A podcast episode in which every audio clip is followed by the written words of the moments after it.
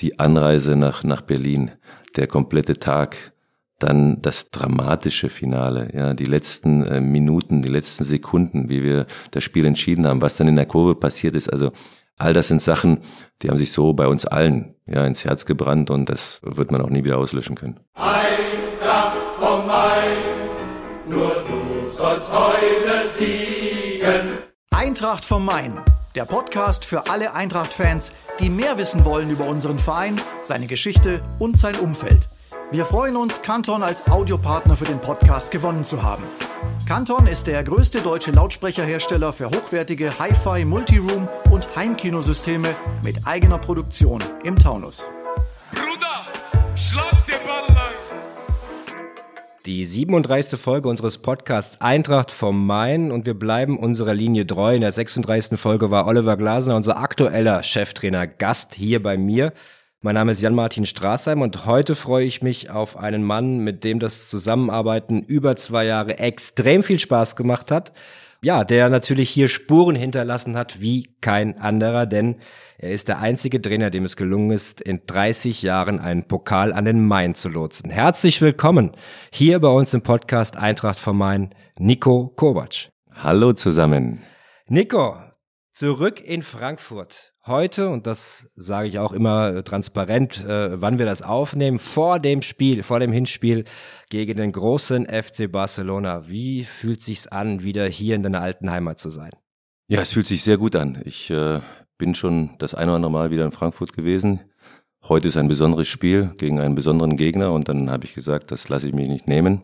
Ich wurde auch äh, von der Eintracht eingeladen. Das ist äh, sehr schön. Deswegen freue ich mich auf das Spiel und ich hoffe, dass wir ein erfolgreiches, gutes Spiel von uns sehen werden. Jetzt ist das ein bisschen Abstand gewonnen. Es ist äh, vier Jahre her, seitdem du hier Trainer warst. Ähm, Schon so lang? Tatsächlich, fast okay. drei, äh, ja doch, fast vier. Ja. Ich glaube, 19. Mai war dein letzter Arbeitstag. Oder ja, 20. Das Römer zählt schon noch mit. Gut. Kommen wir gleich zu. Wir sprechen natürlich über den äh, Pokalsieg und wollen vielleicht die letzten Mythen noch äh, aufdecken und ein bisschen ja nochmal zurückschauen auf die Tage davor. Aber wie fühlt es sich jetzt an, hier zu sein? Vor allen Dingen, wie sind die Leute dir gegenüber denn hier äh, unterwegs, wenn du in der Stadt bist? Ja, es ist äh, wahnsinnig. Egal, wo ich hinkomme und wenn man mich erkennt, äh, immer ein Lächeln auf äh, der gegenüberliegenden Seite. Es ist schön, man kommt nach Hause, man hat äh, wirklich Freunde gewonnen. Jetzt äh, war ich das erste Mal hier im neuen Trainingszentrum, habe mir das ganze Gebäude angeschaut. Ich bin überwältigt. Es ist wunderschön. Also ich äh, habe schon gehört, dass es toll ist, aber dass es so schön ist und dass es äh, so einzigartig ist, das ist fantastisch. Deswegen, ja, ich bin gerne hier. Die Sonne scheint heute auch, also von daher ich hoffe, es wird ein guter Tag. Viele Leute sagen, und äh, ich darf es auch äh, sagen, dass ich dazugehöre, dass es du derjenige warst mit deinem Team, natürlich auch Freddy und Co., Bruno und so weiter, die natürlich den Grundstein dafür gelegt haben, dass der Erfolg jetzt auch weitergeführt werden kann. Denn äh, gerade nach dem, nach der gewonnenen Relegation war es ja ganz wichtig, hier auch ein paar Dinge umzudrehen. Ich erinnere mich an eine Pressekonferenz, in der du die Infrastruktur hier aufs Härteste kritisiert hattest. Erinnerst du dich? Schimmel überall, die Luft war schlecht. Ja, natürlich kann ich mich noch ganz genau dran erinnern, als es damals äh, losging, als ich glaube am 8.3. vorgestellt wurde. Wir haben ähm, neun schwierige Spiele in der Bundesliga gehabt, dann noch die zwei schwierigen Spiele gegen äh, Nürnberg, haben es geschafft und dann kam wirklich eine, eine Welle der Begeisterung beziehungsweise eine Motivation jedes Einzelnen im Club, das nicht mehr wieder erleben zu müssen. Und äh, das war, glaube ich, wichtig, dass wir es erlebt haben. Natürlich hätten wir uns das gerne erspart. Aber für die Entwicklung der Eintracht und des Clubs war das gut. Und äh, seitdem geht's ja wirklich äh, steil bergauf. Äh, wir haben dann zwei Finals gehabt, eins haben wir gewonnen. Adi war mit seiner Mannschaft im Halbfinale der Europa League. Jetzt haben wir heute Barcelona hier. Also es ist schon kontinuierlich gut gearbeitet worden und das nicht nur von den Trainern, sondern auch von den Verantwortlichen, die den Club führen.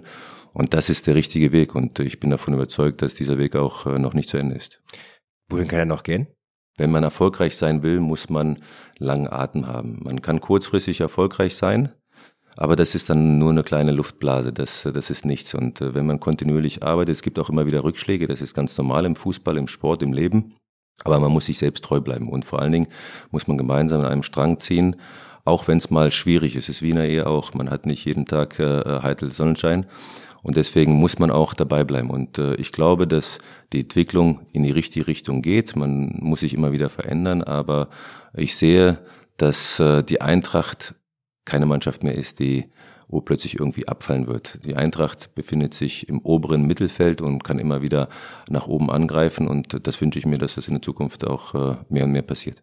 Wir hatten zwei Jahre, über zwei Jahre mit dir ähm, immer echten Powerfußball. Ich erinnere mich noch an die Trainingseinheiten. Der ein oder andere Journalist, der auf Stimmen gewartet hatte, ist da in der Sonne fast verschmolzen. Zwei Stunden 15 war da keine Seltenheit, natürlich mit vielen Unterbrechungen. Man muss das natürlich auch mal wieder sagen. Brutto und Netto bitte. Ja, ne, ich glaube, Netto waren es dann vielleicht 1,15 oder was. Also okay.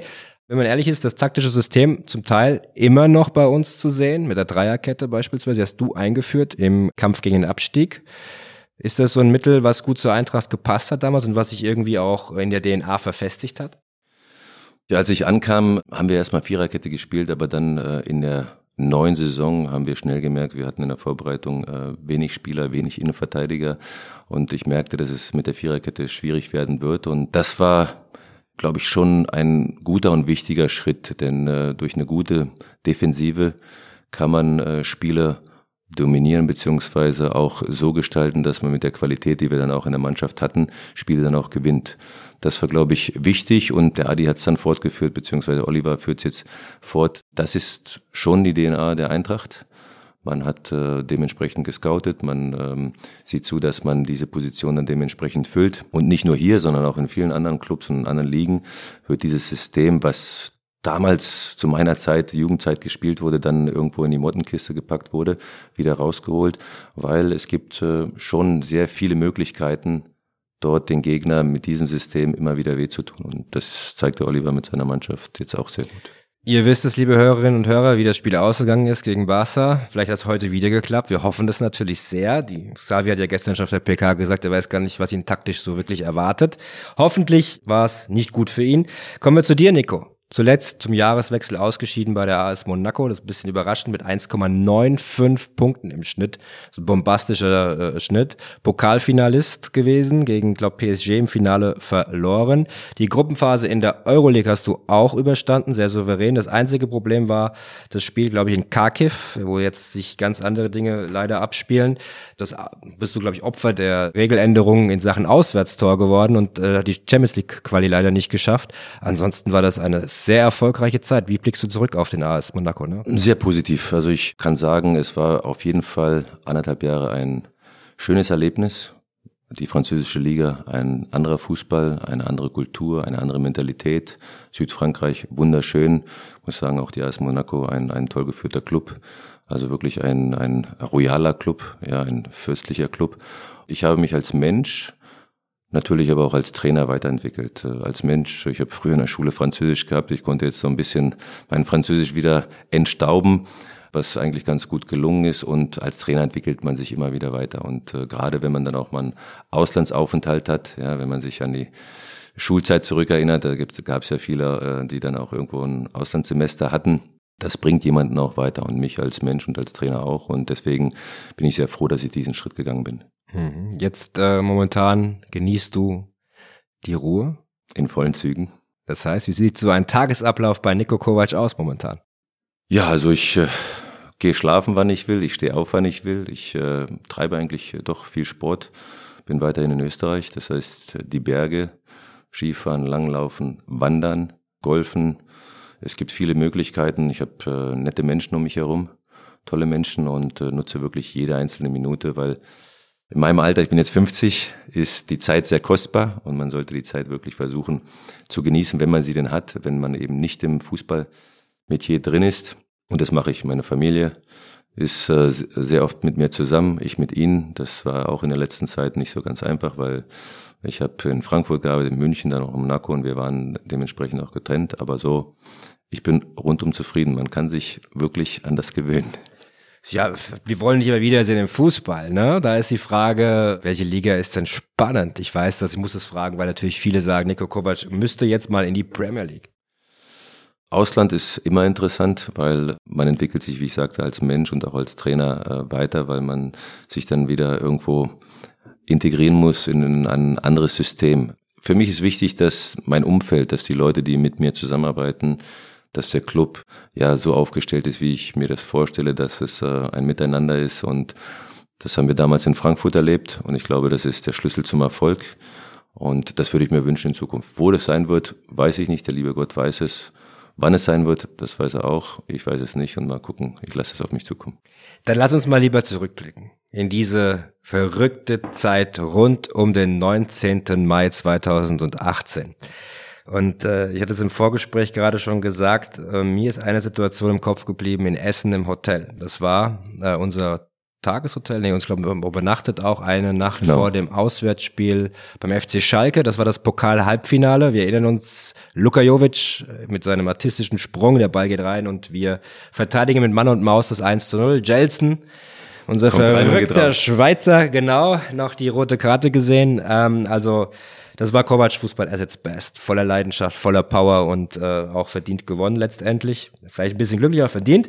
Jedenfalls, um nicht zu viel ins Analytische zu gehen, hatten wir ein Gespräch an dem Tag, wo du sagtest, da die Bayern sind weitergekommen. Ich glaube gegen Leverkusen im Halbfinale, sehr deutlich.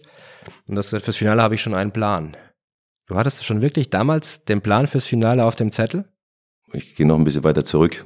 Pokalfinale äh, gegen Dortmund, Pressekonferenz wo ich sagte, ähm, wir wollen versuchen, wieder ins Finale zu kommen, äh, hatte der eine oder andere mich dann belächelt. Und äh, als wir dann das Ergebnis von Bayern München gegen Leverkusen hatten, war ich mir sicher, dass wir Spiel morgen gewinnen werden. Und äh, ich hatte wirklich schon auch eine Idee, weil wir hatten zwei, drei Wochen vorher hatten wir in München gespielt, haben gegen eine sogenannte C-Mannschaft 4-1 verloren und alle haben die Hände über den Kopf zusammengeschlagen und gesagt, okay, was passiert dann erst, wenn die A-Mannschaft aufläuft und äh, Damals habe ich auch so gewählt, damit sie denken, dass wir wieder so spielen werden. Aber ich habe dann auf Viererkette umgedreht, weil ähm, ich äh, viele Spiele vom, vom Jürgen Klopp gesehen habe, der gegen Bayern München gerade unter Pep immer wieder äh, ein System gespielt hat, was wir dann im Finale auch gespielt haben, was ihm nicht gefallen hat. Und das habe ich dir damals erzählt, mhm. dass ich einen Plan habe. Ich habe mir das auch niedergeschrieben. Diesen Zettel habe ich letztens beim Aufräumen gefunden und äh, vielleicht werde ich ihn irgendwann mal auf dem Museum übergeben wo ich dann gesagt habe, okay, wir werden dann so spielen, wie es letzten Endes äh, der Jürgen Klopp oftmals gegen den FC Bayern gespielt hat, 4-3-3.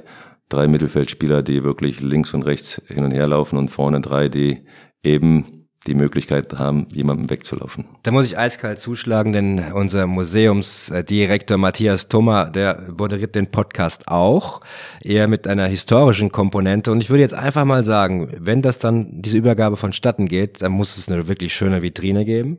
Und du kommst natürlich vorbei, wir machen, wir zelebrieren das ein bisschen. Ja? Wobei natürlich der Zettel, ähm, jeder, der schon mal im Hotel war, das ist äh, ein, egal, was ist das, DIN A6 oder oder noch kleiner. Die Schrift ist nicht unbedingt die schönste, weil das habe ich dann äh, im Eifer des Gefechts einfach so runtergekritzelt. Ja, vielleicht sollte ich es äh, nochmal neu schreiben, aber dann ist es ja nicht mehr äh, das weiß, Original. Nico, wer weiß, was dieser Zettel für einen Wert hat mittlerweile? Das kann sein, ja. ja. Vielleicht sollte ich es dann doch aufheben. Altersvorsorge quasi. Genau. Das ging ja noch so ein bisschen was voraus. Ne? Wir hatten ja, du hast es gerade angesprochen, das 1 zu 4 in München. Ich weiß noch, ich stand in der Kabine auf der anderen Seite, wo da noch mit 60 gebrandet war und so weiter. Gästekabine ist ja zweigeteilt in München, in der Lenz Arena. Ja. Ich habe dich nie so laut gehört wie an diesem Abend oder an, an, diesem späten Nachmittag nach dem 1 zu 4. Du warst richtig enttäuscht und richtig wütend. Vor allen Dingen, weil du gesagt hast, wenn man das hier mal so, das ist ja eh vorbei, du hast gesagt, ihr spielt nicht für mich, ihr spielt nicht für den Trainer, ihr spielt für euch, ihr lasst die große Chance hier gerade sausen. Das war so eine Quintessenz, ne? Ja, ist richtig. Ähm, klar, wir wissen, was dann alles gelaufen ist. Es gab dann natürlich auch Unruhen. Ja, und es ging nicht um mich, es ging die Mannschaft beziehungsweise um die Platzierung, die wir am Ende der Saison noch erreichen wollten. Und ähm, wir haben an dem Tag wirklich nicht gut gespielt. Klar äh, war die Enttäuschung groß, aber auch die Verärgerung, weil äh, ich war der Meinung, wir haben viel mehr Qualitäten, als wir an dem Tag auch gezeigt haben. Aber vielleicht im Nachhinein kann man sagen, war es gar nicht so schlecht, weil ähm, wir mussten dann wirklich an unsere Grenzen gehen.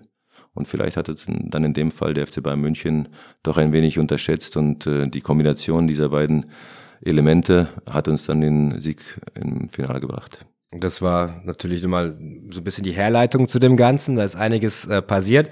Ich erinnere mich natürlich auch noch an den Tag im April, als die Bayern zugeschlagen haben und dich weggeschnappt hatten. Wir hatten die Pressekonferenz des Grauens aus meiner Sicht.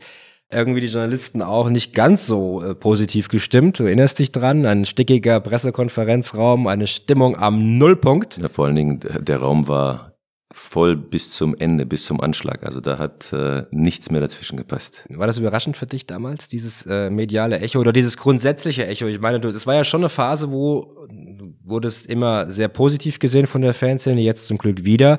Äh, zwischendrin ist das mal umgeschlagen emotional. Hatte dich das beschäftigt? Ja, natürlich äh, geht es an keinem vorbei, das ist ganz klar. Und ich habe ja zweieinhalb tolle Jahre in Frankfurt gehabt und wenn man ähm, eine schöne Zeit äh, beendet, dann schmerzt es natürlich und die Enttäuschung derjenigen, die die Eintracht im Herzen tragen und trugen, war groß. Das äh, kann ich auch verstehen. Aber letzten Endes ähm, ist die Entscheidung so gefallen.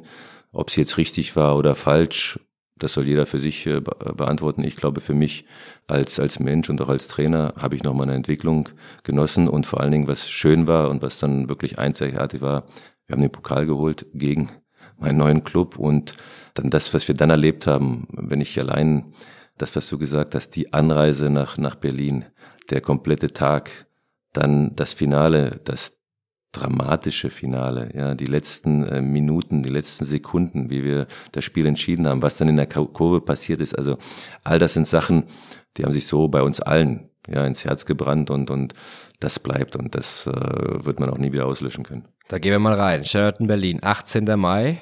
Auch das war ich auf dem Weg zur Frankfurter Botschaft habe das Axel Hellmann erzählt, dass ich nie da aufgetaucht bin später, weil du hast mich abgefangen und es gab mit den Trainern und äh, Freunden noch von dir auch eine interessante Gesprächsrunde, die, ich glaube, bis tief in die Nacht gegangen ist und wo du immer wieder gesagt hast, wie wir die Bayern packen können. Und man ist ja immer so, wenn man in diesem Business arbeitet auch oder auch mit diesem Club unterwegs ist, mit tausend Dingen beschäftigt, aber in unserer Funktion, du beschäftigst dich erst mit dem Spiel etwas später. Hm.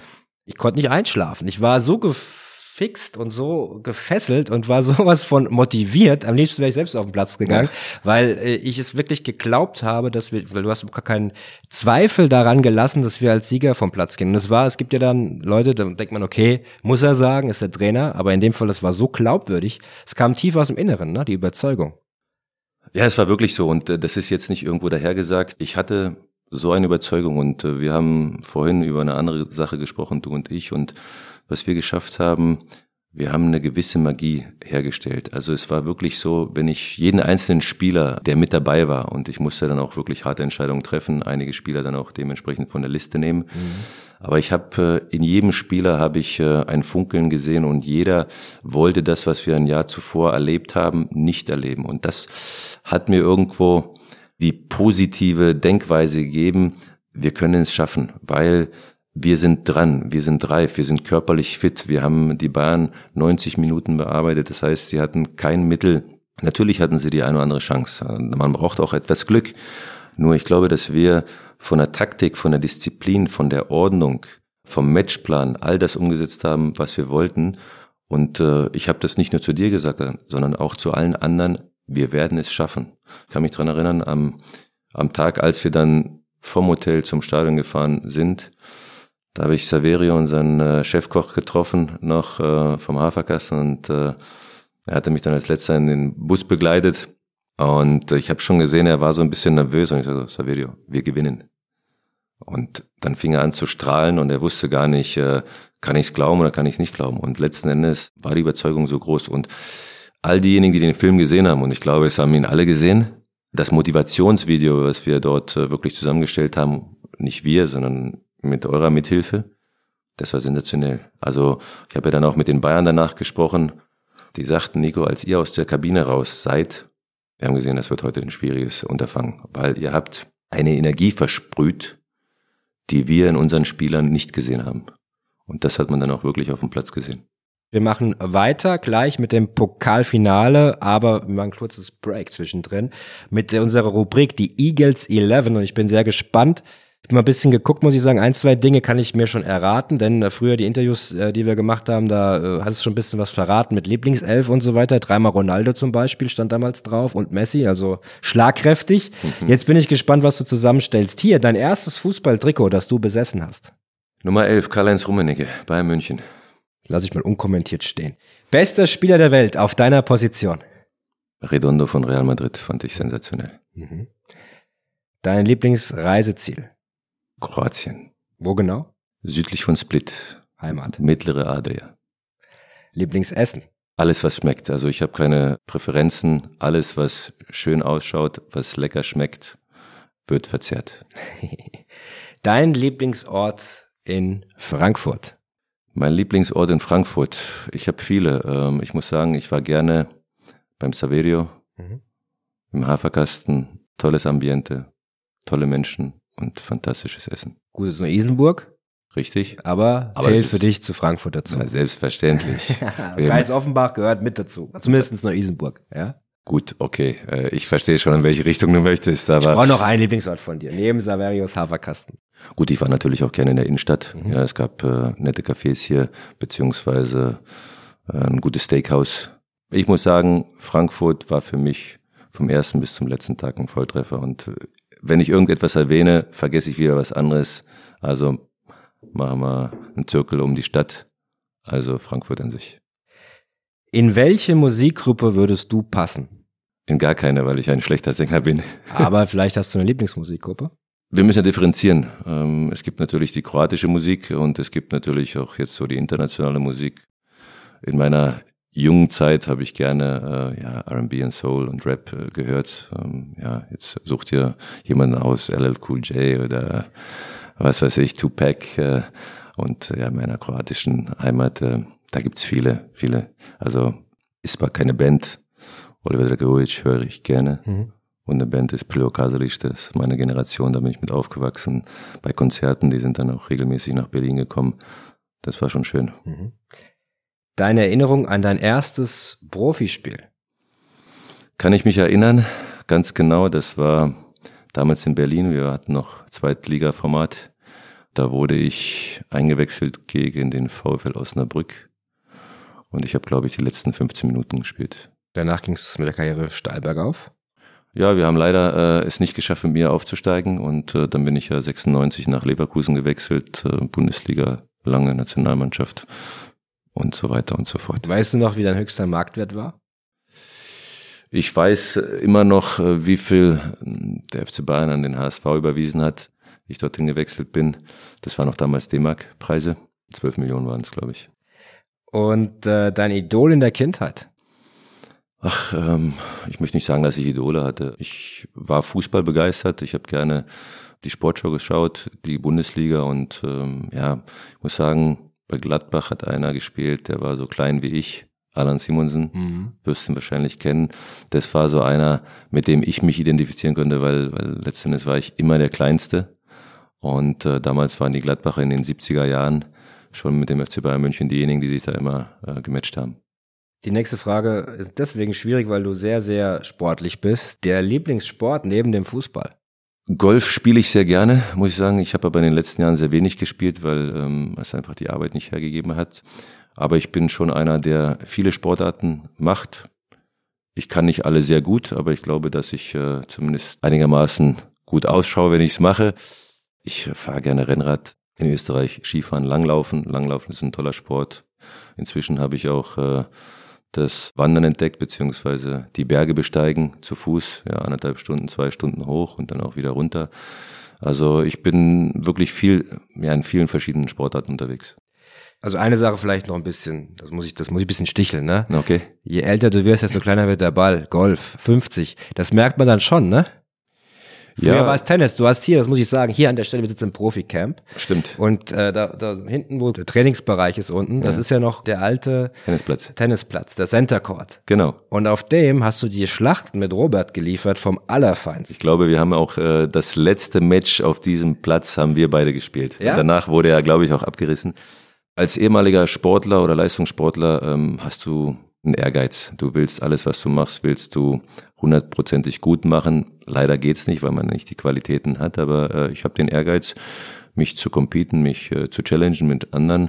Es ist sehr schwierig, de- den kleinen Ball in das kleine Loch reinzubekommen, aber es macht Spaß. Ich bin in der Natur, ich bin unter Freunden und man macht dort wirklich 10, 15 Kilometer und wenn man das zwei, drei, viermal die Woche macht, dann weiß man schon, was man auch getan hat. Mhm. Als Kind hattest du welchen Berufswunsch? Ja, wie viele eigentlich Feuerwehrmann?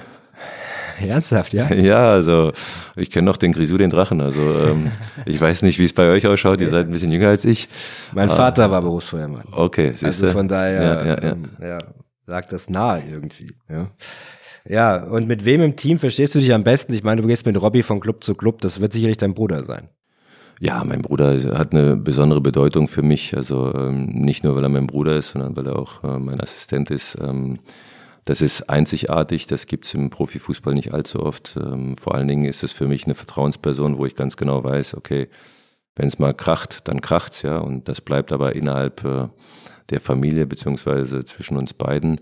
Aber wir verstehen uns blendend. Also ich muss sagen, äh, mein Bruder und ich, wir gehen durch dick und dünn ich stütze ihn, er stützt mich und äh, so sind wir stark. Und so war das auch. Jetzt sind wir wieder beim alten Thema, machen da weiter am 19. Mai 2018. Äh, du hast die Überzeugung war da, Saverio äh, hat das auch gespürt, so wie ich. Da sind wir alle ins Spiel gegangen und haben uns natürlich gesagt, das reißen wir jetzt hier. Es gab in dem Spiel natürlich einige Momente. Ante Rebic war natürlich ein wesentlicher Moment. Und Viele sagen, es war eine taktische Meisterleistung, quasi ohne klassischen Stürmer in dem Sinne zu spielen. Ich glaube, äh, das Ziel war, dass Prince die Bälle festmacht und die Außen schnell äh, mit Wolfi und mit ähm, Ante natürlich mit Tempo hinter die Kette gehen und die etwas langsamere Innenverteidigung des FC Bayern München überrumpelt. Das hat funktioniert, als es 1-0 gefallen ist. Jetzt mal ganz ehrlich, ich habe den Jubel noch im Kopf. Es gibt ja da genügend Aufnahmen. Hm. Was ist da denn hier vorgegangen?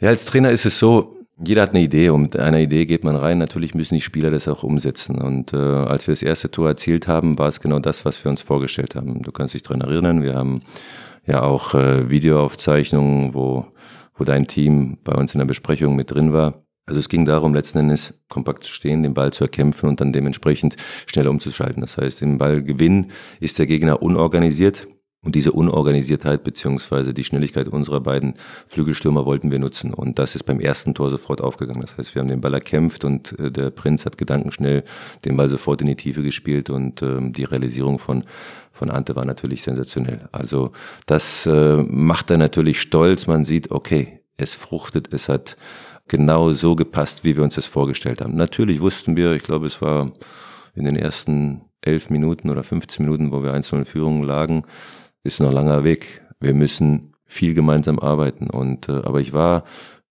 auch in diesem Augenblick war ich überzeugt davon, wir werden es schaffen, weil wir hatten eine super Performance auf dem Platz, aber wir hatten auch Fans im Rücken, die auf der richtigen Seite saßen, die uns dann auch gepusht haben. In der Ostkurve nämlich, da ist es genau. nämlich dann noch etwas lauter, wenn man zusammensteht. Ja. Natürlich gab es dann noch mal eine Situation Ausgleich bisschen eine Phase, wo wir geschwommen haben. Du hast dann taktisch umgestellt auf Viererkette wieder, beziehungsweise Marco Dreierkette, Dreierkette genau, mhm. von Vierer auf Dreier. Marco Russ kam ins Spiel, wir haben mhm. ein bisschen das verändert. Was war der Gedanke dahinter? Hast du da schon ein bisschen weiter gedacht, dass wir vielleicht sogar ein bisschen länger gehen müssen als 90 Minuten? Na, als Trainer spürst du natürlich, dass der Ausgleich fällt. Ja, der Gegner macht jetzt mehr Druck. Wir hatten schon das eine oder andere Mal äh, Löcher, die wir so in der Form nicht haben wollten. Und mit einer Viererkette ist es dementsprechend schwieriger, eine breite Fläche zu verteidigen. Dann haben wir umgestellt auf Dreierkette, beziehungsweise dann in der Verteidigung wurde es eine Fünferkette. Das heißt, die Abstände zueinander waren äh, geringer und dementsprechend konntest du den Rückraum besser äh, besetzen. Ich glaube, dass das eine gute Entscheidung war und die Jungs haben das auch sehr gut umgesetzt. Klar, dann kam der lange Ball, den der Ante dann erlaufen hat und dann auch äh, wieder realisiert hat. Und dann wissen wir alle, die Dämme sind gebrochen. Dann war es nur noch eine Frage von Momenten. Wir mussten es aushalten und das haben wir geschafft. Ja, na klar, wir haben es geschafft, aber es gab noch diesen einen Moment. Ja diesen einen Moment, äh, wo ich äh, die Welt nicht mehr verstanden habe, als plötzlich der Schiedsrichter rausläuft, da war ich auch schon am Pitch unten und habe gedacht, das gibt's doch gar nicht, jetzt müsste es doch gleich vorbei sein. Und dann steht, ich weiß noch, äh, Jessica Kastrop und äh, Yannick Erkenbrecher von Sky und Lothar Matthäus und gucken so in die Richtung, das ist ein klarer Elfmeter. Das ist ein klarer Elfmeter, haben die natürlich. Ich wollte zu dir und wollte dir das sagen, weil das haben wir immer so gemacht, genau. dass diese äh, Entscheidungen, wie sie am Fernsehen aussahen, dann auch kam ich gar nicht. Du warst auch so gebannt, ganz woanders und dann zeigt Felix Zweier auf diesen Eckball. Was war denn in dem Moment? Was hast du, mit was hast du gerechnet? Hast du mit Elfmeter gerechnet? Ich habe mir gesagt, er kann nicht in der 90. Minute Elfmeter pfeifen. Es ist merkwürdig und jeder wird jetzt sagen, ja, jetzt erzählt der Kovac wieder irgendeinen Kass. Ich war mir sicher, aus meiner Situation, aus meiner Position konnte ich es nicht genau sehen, aber ich war mir sicher, in mir selbst habe ich gesagt, er wird nicht und er kann nicht in der 90. Minute einen Elfmeter pfeifen das geht nicht, das gibt's nicht, das wird er nicht. Ich wusste es nicht, aber ich war, wie auch vor dem Spiel, so überzeugt davon, dass wir das Spiel gewinnen und ich war überzeugt davon, dass er nicht elf Meter pfeift und er hat nicht gepfiffen. Und was danach passiert ist, das, äh, das sind, ich glaube, zehn Sekunden, die zur Ewigkeit wurden. Was hat denn Ante dir ins Ohr geflüstert, als er dich zu Boden gerissen hat? Auf Kroatisch hat er gesagt, Evoga, das heißt, da ist er. Das heißt, das, das Tor, da ist das Tor. Das heißt, wir hatten ja dann den Lauf von Miat, der dort gefühlt 70 Meter über den Platz gelaufen ist und dann äh, kurz vorm 16er abgeschlossen hat. Und äh, als er mich umarmt hat, Evoga, Evoga, das heißt, da ist er, da ist er. Und dann, ja, dann war er auch da. Und dann standest du vor der Kurve und das war natürlich für uns alle sehr emotional, auch gerade die eng mit dir zusammengearbeitet haben. Wir haben ja auch ein bisschen Rundgang hier gemacht durchs Gebäude, das kann man auch sagen. Und die mhm. alten Mitarbeiter haben sich sehr gefreut, dich zu sehen, was ja auch ein klares Zeichen dafür ist, dass dieses gemeinsame Miteinander auch immer von dir groß geschrieben worden ist und das Menschliche hier immer sehr, sehr hoch und groß geschrieben worden war oder auch ist. Und ähm, da gab es ja diese, diese, sagen wir mal, Situation, wo die Fans eben mal nicht so gut auf dich zu sprechen waren und der Pokalsieg hat diesen Frieden wiederhergestellt. Mhm. Was ja irgendwie auch gerecht ist, weil du ja dieses Eintracht-Gefühl äh, schon gelebt hast, auch wenn du nach München gegangen bist, auch wenn jeder gesagt hat, dieses Stand jetzt, mhm. hast du dir patentieren lassen, ne? Ja. Kommen wir gleich zu. Genau. Weil dieses Stand jetzt ja für viele so ein Rumgeeiere war und so weiter und so fort, auch wenn es sicherlich nicht ganz einfach ist, in der Kommunikation da immer den richtigen Ton zu treffen.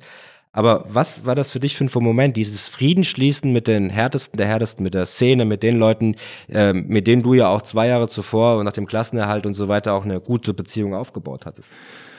Da sind mir zig Steine vom, vom Herzen gefallen, weil letzten Endes die, die mich kennen und die, mit denen ich zusammenarbeiten durfte, wissen, dass ich als Mensch und auch als Trainer, aber auch als Spieler immer 100 Prozent gebe. Ich habe mich mit dieser Aufgabe, die mir zugeteilt wurde, hundertprozentig identifiziert. Natürlich habe ich die Enttäuschung verstanden und äh, ich habe sicherlich Leute äh, enttäuscht. Aber als wir es dann geschafft haben, den Pokal in den Himmel zu strecken, dann habe ich gespürt, okay, da kommt die Dankbarkeit wieder, weil die Menschen sind emotional. Und wenn man jemanden liebt, kann man schnell auch jemanden verfluchen. Ja, das ist, das ist normal. Nur ähm, die Reaktion, die hat mich berührt, die hat mich zu Tränen gerührt. Und äh, deswegen war das für mich ein, ein krönender Abschluss meiner Zeit bei der Eintracht. Und der liebe Gott hat die Geschichte geschrieben und die Geschichte konnte nur so ausgehen. Die war dann insgesamt überaus erfolgreich. Wir switchen zurück. 2016, zwei Jahre zuvor. Ich muss sagen, Nico Kovac hat es geschafft, drei Endspiele zu bestreiten. Die Relegation, Vielleicht sogar das wichtigste Endspiel, muss man wahrscheinlich sagen.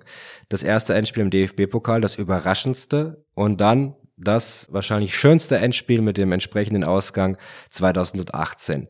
Du bist ein Mann für die K.O.-Spiele. Wie viele K.O.-Spiele? Das waren elf, 16, ich weiß, ich habe es mal gehabt, die Zahl, aber wir haben nur eins verloren gegen Borussia Dortmund im Finale. Auch unglücklich, muss man auch nochmal vielleicht, es wird immer so, so neben. Eins. Ja, ja, genau. genau. Aber es wird immer so ein bisschen so stiefmütterlich behandelt, dieses Finale. Das war ja mindestens von der Leistung her genauso anzusehen. Ich ja. erinnere mich doch, äh, Slobodan Medojovic, der ja. irgendwie davor monatelang kein Spiel gemacht hat, ist extra für 60 Minuten da reingewechselt worden. Genau, hat gespielt 60 Minuten ja, genau, von Beginn an. Genau, ja. ja. Das Finale, das wir damals verloren haben, gebe ich dir recht, waren wir ebenbürtig. Ich weiß nicht, ob das ein Elfmeter war in der heutigen Zeit, wo man den Videoschiedsrichter hat. Wäre das vielleicht nicht als Elfmeter durchgegangen? Okay, es ist so passiert. Aber es ist schon richtig, ich habe schon einige Finals gespielt äh, oder, oder entscheidende Spiele auch äh, und meine, meine Quote ist erstaunlicherweise positiv. Äh, das freut mich. Sehr positiv. In der kroatischen Nationalmannschaft U21 warst du auch erfolgreich, bei den Herren auch. Du hast die zur WM gebracht 2014. Genau. Dann hat es leider nicht, ich glaube, gab es ein bisschen Probleme in der Vorrunde. Seid ihr ausgeschieden? Ja, wir sind ausgeschieden, ja, ja. in Brasilien. Aber ansonsten war das insgesamt immer sehr erfolgreich. Mit Bayern 2019 nochmal einen DFB-Pokal gewonnen, mit Monaco gegen PSG im Finale gestanden. Ja, ja so Pokalspiele liegen mir, äh, ja. habe ich so das Gefühl. Ähm, das ist so mein Lieblingswettbewerb. Kommen wir nochmal zu 2016. Das war ja der Ankerpunkt, wo ich hina darauf hinaus wollte. Du bist nach Frankfurt gekommen mit deinem Bruder und hast hier eine Mannschaft vorgefunden, die wirklich gestruggelt hat. Der Start war auch nicht ganz einfach. Ich glaube, zunächst mal 3 zu 0 in äh, Gladbach verloren, wo äh, Lukas Radetzky einen rabenschwarzen Tag erwischt hatte.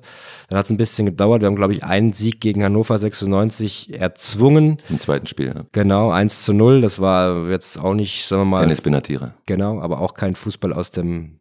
Ja, es ist schwierig, wenn Ja. du, wenn du gegen den Abstieg kämpfst, dann kannst du nicht erwarten, dass dort zelebriert wird. Da geht es um Einsatz, da geht es um Leidenschaft und äh, das ist das, was letzten Endes dich auch über Wasser hält. Das ist das, was die Fans und die Menschen sehen wollen. Ähm, man kann Spiele verlieren, aber die Art und Weise, wie du die Spiele verlierst, äh, das ist das Entscheidende. Und ich als Spieler habe das so auch vorgelebt und das war der einzige Weg, wie wir das schaffen konnten. Aber da erinnere ich mich noch auch an das Auswärtsspiel in Darmstadt. Da Ich haben wir eine erste Halbzeit gespielt. Die war fürchterlich. Und hätte Lukas den Elfmeter von Wagner nicht gehalten, er ist 2 zu 0 zur Pause mindestens gestanden. Das hätte weitaus höher stehen können. Die Wände im Böllenfalltor, ich weiß nicht, wie es heute ist. Damals waren sie dünn. Und du warst laut.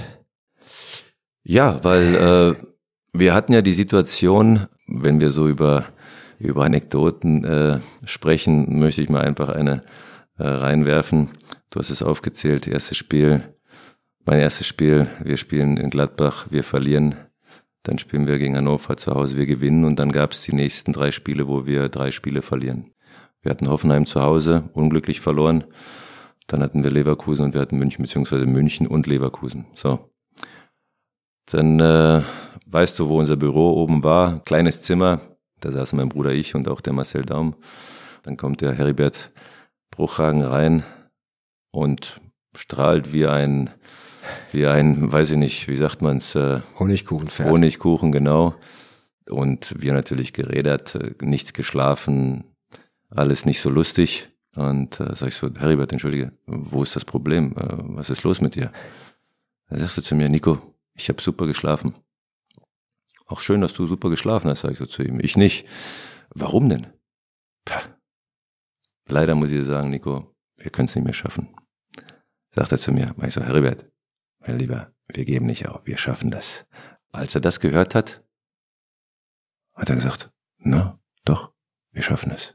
Ja, er kam rein und sagt so, Nico, ich, ich- ich weiß nicht, wo wir die Punkte holen sollen, weil wir äh, spielten noch gegen Mainz.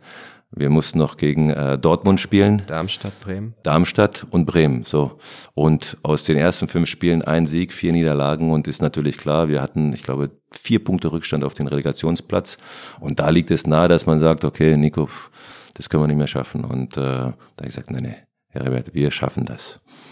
Und äh, ja, dann kam das Spiel gegen Darmstadt.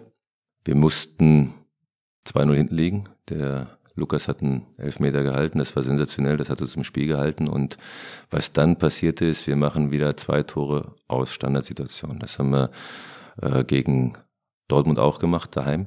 Dann kam Mainz, dann kam Dortmund. Ja, und wir haben drei Spiele in Folge gewonnen und urplötzlich waren wir überm Strich, bis dann das Spiel in Bremen kam. Ne? Die 89. glaube ich war es. Ballverlust Castagnos, glaube ich, im Spiel. Foulspiel, da hat der Schiedsrichter wieder einen Fehler gemacht, aber okay. Ja. Also Ja, kennen wir nicht. Ja. Aber okay, wir, wir kassieren das 1-0, verlieren das Spiel und müssen in die Relegation.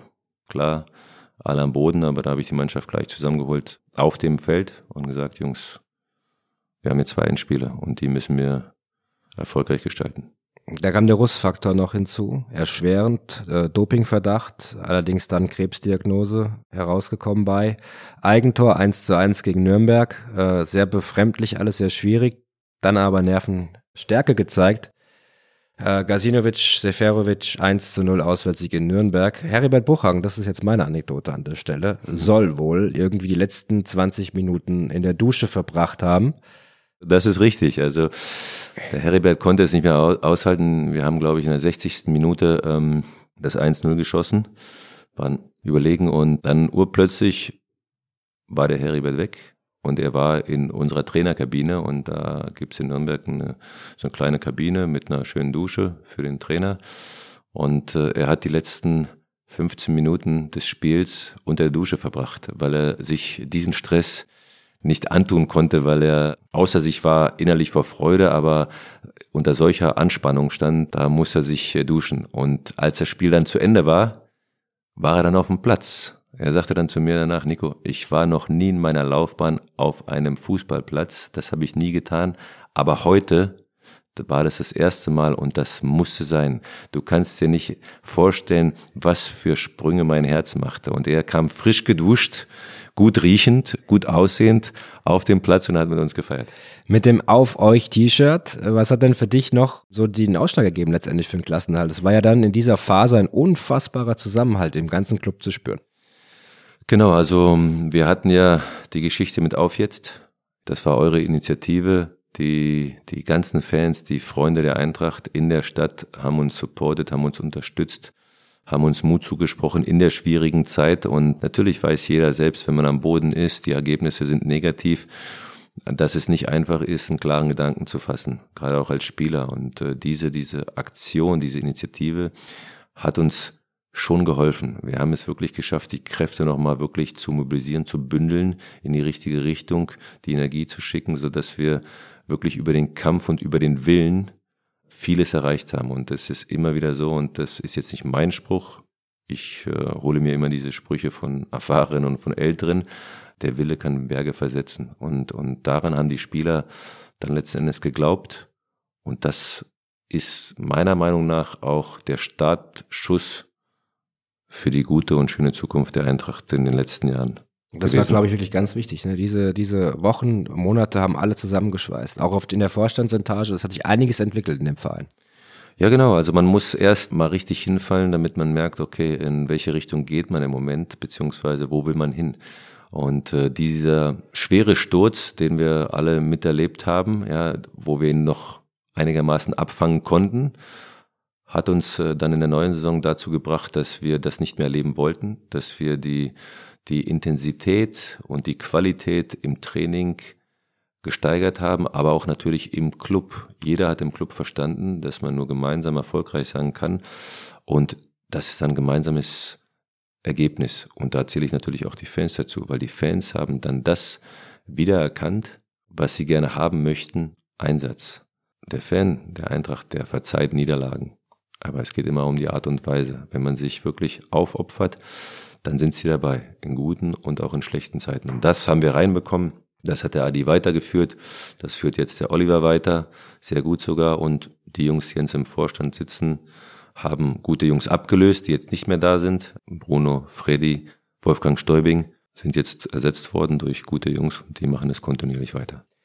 Jetzt haben wir ja bald Fünfjähriges beim Pokalfinale nächstes Jahr. Gibt's eine Feier? Ja, das frage ich dich. Ich weiß nicht, was die Eintracht vorhat. Äh, ich habe na gut, die Zeit werden wir finden. Äh, Mai ist immer ein bisschen schwierig, äh, je nachdem, wenn äh, hast du einen Job oder nicht. Wenn nicht, bin ich da. Sehr gut, ja, aber es ist natürlich auch interessant, nochmal zu wissen, mit welchen Jungs aus dem Team du vielleicht noch Kontakt hast. Mit David habe ich immer mal wieder Kontakt gehabt. Jetzt ist David ja wieder in seiner Heimat. Dementsprechend schwieriger mit dem Prinz, der jetzt nach Berlin wieder gezogen ist. Immer mal wieder Kontakt. Ante hatte ich immer mal wieder. Luka Jovic habe ich damals dann mal in, in Amerika getroffen. Er mit Madrid, ich mit München mit dir und mit vielen anderen hier aus dem Club habe ich immer noch Kontakt und das ist ja das Schöne. Nicht nur, weil ich hier, ich sage mal, erfolgreich war, beziehungsweise Mitglied auf Lebenszeit bin, sondern ich glaube, wir haben ein sehr, sehr gutes Verhältnis gehabt. Nicht nur beruflich, sondern auch privat. Und das ist geblieben und das freut mich. Wenn immer ich hierher komme, bin ich, werde ich empfangen mit offenen Armen. Und das macht diesen Club und euch so sympathisch und äh, so liebenswert. Das ist ja fast schon ein schönes Schlusswort hier. Jetzt muss man auf die ja, Uhr genau. gucken, aber ich hätte noch so. ja, genau. Ich habe noch so viele Fragen. Ja, bitte. Nein, nein, du, wir machen. Da. Wir, ja, ich weiß, aber vielleicht kann ich dich ja dazu überzeugen, mal einen zweiten Teil zu machen. ja. Zweite Episode. Zweite Episode. Star Wars 2. Ja, genau, so ungefähr. Nee, aber es ist äh, definitiv so. Also ich glaube, dieser Verein hat äh, momentan eine äh, Verhältnis intern, was geprägt ist von sowas wie familiärem, ne? was du auch reingebracht hast, was dir auch ganz wichtig war. Du weißt ja, die Eintracht hieß ja nicht früher Eintracht, sondern Zwietracht. Und äh, ich glaube, jetzt ist es wirklich eine Eintracht. Und ähm, ich als Mensch, aber auch als Trainer habe gemerkt, dass es ähm, wirklich nur im Zusammenhalt geht, im Gemeinsamen. Natürlich gibt es immer wieder Probleme, der eine fühlt sich benachteiligt. Es ist nicht einfach, 25 Spieler plus äh, wahrscheinlich 25 Staff-Angehörige auch noch unter aller einen Hut zu bekommen. Aber die Quintessenz unterm Strich ist, gemeinsam ist man stark und wenn man gegeneinander irgendwo arbeitet, dann wird man den Erfolg nicht haben. Und das ist im Moment in der DNA der Eintracht verankert. Das soll auch so bleiben und wird auch so bleiben. Das wollen wir hoffen. Eine Frage für die Zukunft habe ich. Und zwar, du hast in der französischen Liga deine Erfahrungen gesammelt. Wir bekommen einen französischen Stürmer nächste Saison. Colomouani vom FC Nantes. Und ich weiß es, dass du ihn natürlich kennst. Ich weiß auch, was du über ihn denkst. Aber deswegen darf ich dich auch fragen, was kriegen wir für einen Spielertyp? Einen sehr talentierten Spieler. Einen jungen Spieler, der riesige Qualitäten hat in der Geschwindigkeit. Ein Spieler, der torgefährlich ist. Einer, der mit Sicherheit noch nicht am Ende seiner Entwicklung ist. Ähm, und ich muss ganz ehrlich sagen, deswegen war ich auch so froh, dass ich äh, Frankreich erleben durfte. Weil Frankreich kannte ich vorher nur aus dem Fernsehen beziehungsweise ja aus dem Hörensagen. In Frankreich gibt es sehr viel gute, talentierte Spieler. Ich habe äh, mich gewundert. Ich wusste, dass es viele gibt, aber dass es so viele gibt, das ist einzigartig. Und äh, diese jungen Spieler, wenn sie denn in der französischen Liga ihre Erfahrungen gesammelt haben und dann frühzeitig auch noch den Absprung ins Ausland schaffen, sind eine Bereicherung für jede Mannschaft. Und das, was, was die Eintracht braucht, glaube ich, immer gute Spieler und mit ihm habt ihr sicherlich einen sehr, sehr guten Fang gemacht. Dann freuen wir uns darauf. Was macht der französische Fußball im Nachwuchsbereich besser als der deutsche? Das ist natürlich jetzt eine sportpolitische Frage und äh, da möchte ich niemandem auf den Schlips treten. Nur ich sehe, dass ähm, der französische Spieler technisch sehr versiert ist, stark ausgebildet. Das heißt, ähm, das, was für den Fußball wichtig ist, die Ballbehandlung, das Eins gegen Eins, das wird dort täglich geschult. Nicht nur in den Clubs, sondern auch gerade auf den Straßen, weil, weil diese Spieler, der Großteil kommt ja auch aus Paris, weil dort lebt, ich glaube, ein Drittel des, des, des Landes. Die spielen noch wirklich die Käfigspiele, wo es dann darum geht, einen direkt auszuspielen. Das entwickelt dich. Das heißt, die Spieler bekommen die Freiheit, dieses auch zu tun. Und ich glaube, in Deutschland wird es äh, den Spielern genommen. Das heißt, die Freiheit, alleine Entscheidungen treffen zu können, alleine irgendwo mal ein Eins gegen Eins, Eins gegen Zwei auch zu spielen, wird frühzeitig verhindert. Und das bremst dich natürlich in deinem Vorwärtsspiel, weil als Trainer kannst du vieles vorbereiten, aber das letzte Drittel kannst du auch vorbereiten, nur dort entscheidet die individuelle Qualität. Und wenn die, je höher die individuelle Qualität ist, desto eher wirst du es schaffen, Spieler auch zu gewinnen. Und deswegen glaube ich persönlich, man muss ihnen mehr erlauben, dass sie einfach mal spielen. Ja, nicht Fußball in einer Form spielen, ja, immer abspielen, sondern geh doch mal drauf. Bleib mal dreimal hängen. Und beim vierten Mal kommst du vorbei. Darum geht's. Und so schult man auch das Selbstvertrauen und die Ambition ist immer wieder weiterzumachen. Hier ist es so, du gehst dreimal vorbei oder geh, versuchst es, dreimal schaffst du es nicht und dann mhm. viertes Mal versuchst du es gar nicht mehr, weil du es gar nicht mehr darfst. Das heißt, mehr Freiheit für die Kids, einfach Fußball spielen, einfach drauf los. Das ist das Patentrezept. Ja. Ich, ich sehe, dass die Mannschaften, die individuelle Qualität haben, ja, die Nationalmannschaften, dass sie auch erfolgreich sind. Und so ist es auch in den Clubmannschaften, weil, weil diese Spieler dann auch in den Topmannschaften dieser Welt auch spielen. Erfolg wünschen wir dir auch, Nico, für deine nächste Trainerstation. Du warst bei all deinen Trainerstationen erfolgreich und ich bin zu 1000 Prozent davon überzeugt, dass das auch bei der nächsten der Fall sein wird.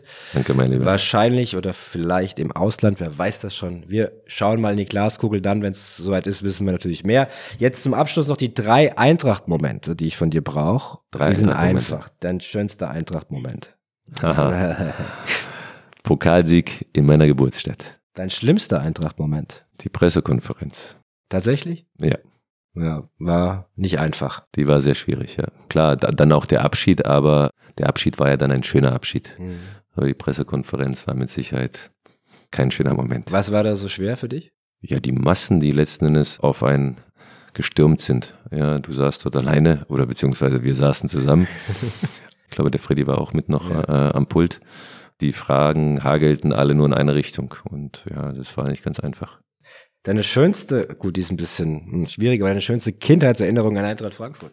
Ja gut, also natürlich hat man Eintracht verfolgt in der Bundesliga, weil wie gesagt, ich bin äh, ein Kind der Sportschau mhm. und ich kann mich äh, wirklich noch dran erinnern, als es da wirklich äh, den JJ gab, der dort äh, 25 äh, Übersteiger gemacht hat und dann äh, alle Karlsruhe irgendwo in alle Windrichtungen verteilt hat. Also das war schon sensationell. Also das, äh, und ich muss auch sagen, also Eintracht hat ja damals wirklich tolle Spieler gehabt. Also Uwe Bein war da, ich meine, Godino war da. Wir hatten, wir hatten äh, viele Jeboa, mit dem ich selbst auch noch zusammengespielt habe in, in, ja. in Hamburg. Also Uli Stein, ihr hattet schon damals Steppi nicht vergessen, ja, nah waren sie dran äh, in der in dem damaligen Jahr, aber leider hat es dann nicht geklappt. Leider hat es nicht geklappt. Nico, vielen lieben Dank, dass das heute geklappt hat. Unser Podcast hier. Ich glaube, die äh, Fans äh, sind happy, dich mal wieder gehört zu haben bei uns auf den Kanälen von Eintracht Frankfurt. Alles, alles Gute für die Zukunft und ja, bleib dir treu. Mach ich. Vielen Dank für das Gespräch, hat Spaß gemacht und äh, wir sehen uns mit Sicherheit bald wieder.